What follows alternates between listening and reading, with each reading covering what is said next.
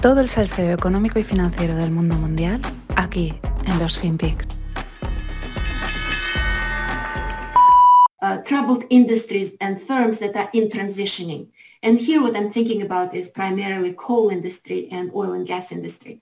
A lot of the smaller players in that industry are uh, going to probably uh, go bankrupt in, in, in short order. At least we want them to go bankrupt if we want to tackle climate change,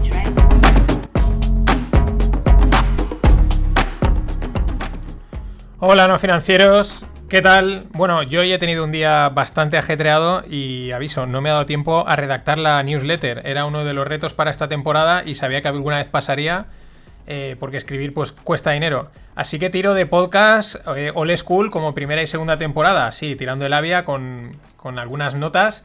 Y bueno, en la newsletter podéis encontrar, sí, algunos, algunos enlaces y, y infografías que están chulas. Bueno, esta que veíais era Saúl Omarova. Bueno, mm, ¿qué dice? Pues que dice que dice eh, que eh, compañías pequeñas de gas y de petróleo irán a la bancarrota y dice, o at least we want them to go bankrupt. O sea, o por lo menos nosotros queremos que vayan a la bancarrota si queremos cumplir con los, pues, con los objetivos estos de, de, de la agenda eco-friendly.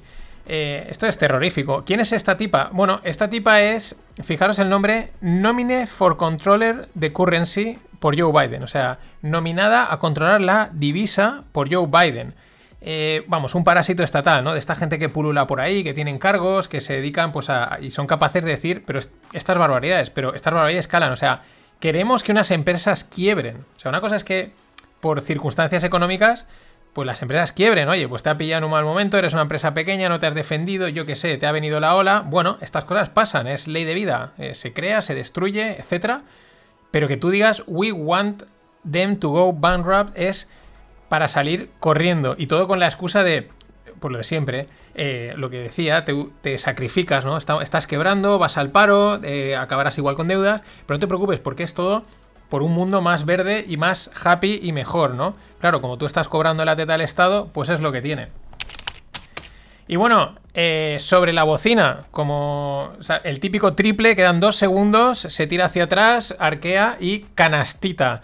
Eh, pero bueno, como solemos decir, eh, aunque la mona se vista de seda, mona se queda. ¿De quién hablo? De Evergrande. Ayer os decía, los alemanes preparan la bancarrota, emitían un comunicado en una agencia pública y Luego, durante el resto de la tarde-noche, eh, todas las noticias eran, bueno, Evergrande va a quebrar, o sea, bancarrota para Evergrande, bancarrota, default, es default, es default. Pero en el último momento eh, cumplieron con los pagos, porque esto del default es una cosa, digamos, eh, burocrática o técnica, ¿no? ¿no? O sea, tú puedes estar en default, pero si has pagado a un bono, pues aún no es default, ¿no? Pero estás quebradísimo, o sea, pero son los eventos de crédito. De hecho, alguien matizaba en Twitter, decía, bueno, en el momento no pagas a tiempo o pagas menos de lo que deberías de pagar, eso ya es un evento de crédito que se le llama. Eso ya es, no es un default completo, pero es un, evento de crédito que se le llama, que es una especie de default, ¿no? O sea, ya, ya es malo, ¿no? Evidentemente.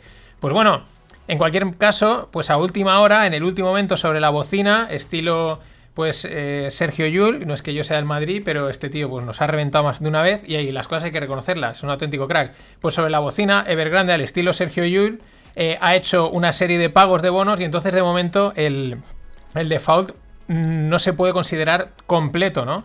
Mm, lo digo, eh, esto, aunque la mona se vista de seda, mona se queda. Eh, otra cosa que comentaban, y me parecía interesante, dice, ¿esto qué quiere decir?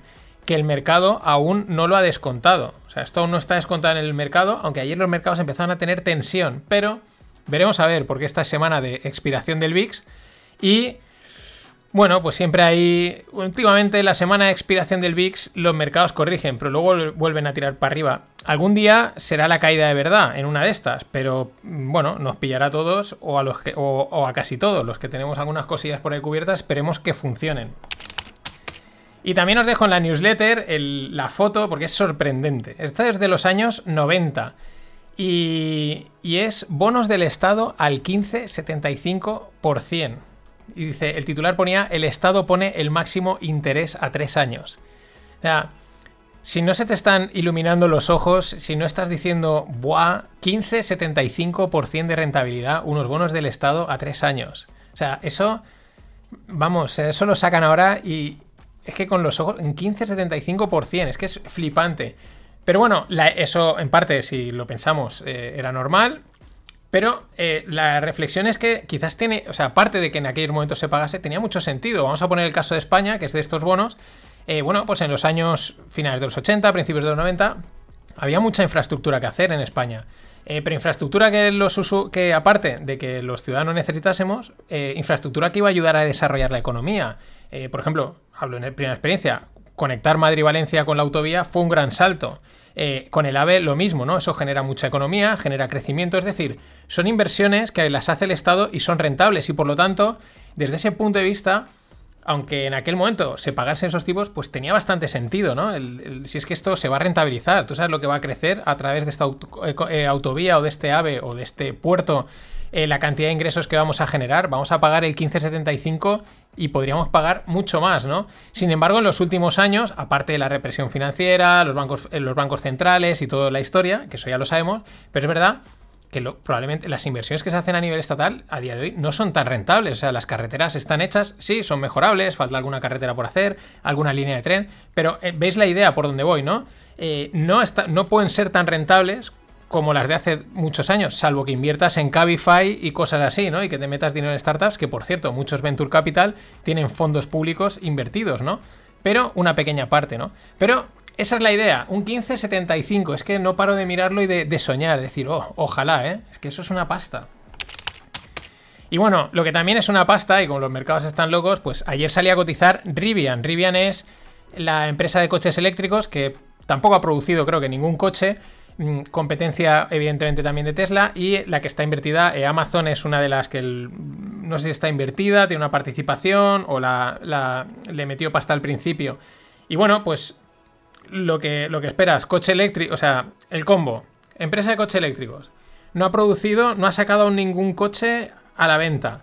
Y saliendo en hipo, pues to the moon, o sea, salió, en la hipo estaba a 78 dólares y, abrió a 106.75. En la newsletter os dejo un meme que me mola, o sea, lo resume perfectamente. Salen tres monos y pone eh, Rivian dos segundos de después de, salir a cotizar. Y uno dice, ¿cuándo llegamos al trillón? Porque así son estos mercados. Y es que ya sé que lo digo todos los días, pero es que es difícil, es que el tío es difícil no hablar de él. O sea, es que es una máquina. El troll de Elon Musk el rey de Twitter y de todas las jugadas. Bueno, os dejo una captura de pantalla, o sea, bueno, un recorte de un documento en el que se muestra que Elon Musk empezó a vender Tesla en septiembre. En septiembre, la movida del tweet y tal es la última semana. Esto explica también otra cosa. Si tú quieres vender un 10%, lo que, tiene, que es una forma en la que también operan las grandes manos tú cuando dices que has vendido el 10%, cuando dices que vas a vender el 10%, ya lo tienes prácticamente vendido. Tú llevas ya vendiendo poco a poco para no impactar el mercado y para vender en tu máxima cotización. Pensadlo bien. Si Musk hubiese ejecutado la venta total justo después del tweet, eh, pues palma bastante pasta, ¿no? Creo que volaron el otro día muy poco tiempo 160, 180 billones en un abrir y cerrar de ojo, ¿no? Pero es que el tío desde septiembre llegaba vendiendo te puede fastidiar o no, pero es que es un auténtico troll y es un auténtico jugón y al final, pues hay que estar en su banco. ¿Sí? ¿Te guste o no?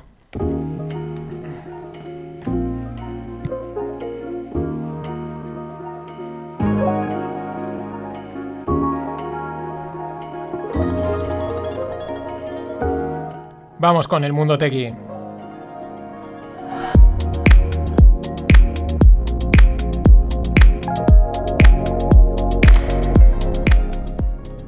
Bueno, ¿qué os está pareciendo este podcast All School, ¿no? Al estilo de la temporada 1 y 2. Alguno dirá, bueno, pues si no veo diferencia. O incluso me mola más que, que, los, de este año, ¿no? Bueno, estas cosas pasan. Eh, bueno, eh, no he encontrado nada de startups, pero sí, es más bien una reflexión. Me ha gustado mucho. Es un meme, el típico cómic, lo tenéis también en la newsletter.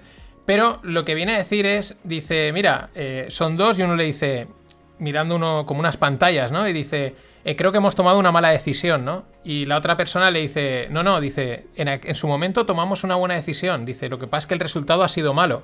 Dice, en su momento eh, habían cosas que desconocíamos y tomamos la decisión basándonos en los datos que teníamos en ese momento y en lo que veíamos. Dice, nunca juzgues una, decisión por su resultado. Y me parece, aquellos que estéis emprendiendo o en el mundo del emprendimiento, y si no también, acertadísimo. Eh, tú vas tomando decisiones en función de lo que ves en ese momento, de lo que crees que puede pasar. También a veces vas un poco sacando el dedo y a ver por dónde tira el aire.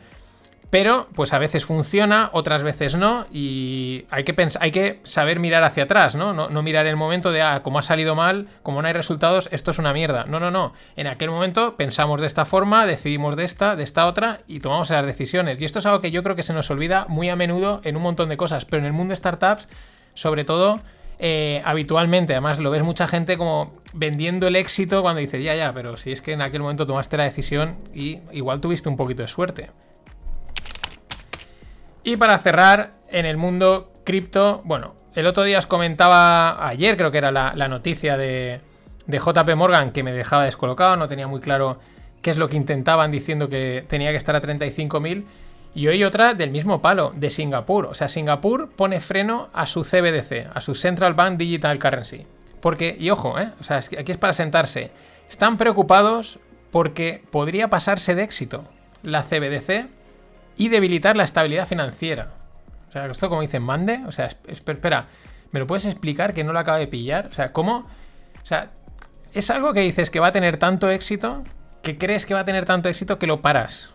O sea, es que no, tiene sentido. O sea, no, si va a tener éxito y encima entendiendo lo que son las CBDCs, que es una criptomoneda que controla el Estado. O sea, eh, me estás diciendo Mm, un estado que dice voy a sacar una criptomoneda con la que voy a controlar totalmente los ingresos y los pagos de la gente, o sea, voy a tener más control sobre la gente y esto creo que va a ser un éxito. Ah, pero no lo hago. O sea, esto no se lo cree nadie. No, sé por dónde van los tiros. Eh, esto ya es eh, noticias mm, en medios oficiales, pero sí, pues esto es de Bloomberg Markets.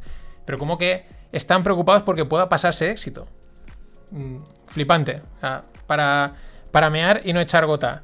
Así que nada, este ha sido el podcast de hoy, más breve de lo habitual, porque ya digo, me ha sido imposible, pero he conseguido improvisar algo, al estilo old school. Nada más, mañana en la newsletter, luego en la newsletter del, del finde y el podcast, el Stones Volan Primas con Greg, que saldrá el domingo. Vamos a hablar del tema de Tesla, de la jugada de las calls, el gamma squeeze y una movida rarísima que probablemente no pase, pero es interesante como ejercicio para entender lo que se cuece en los mercados por allí detrás. Muy, muy interesante el Gamma Explode. Así que nada, pasado bien, buen fin de. Hasta el lunes.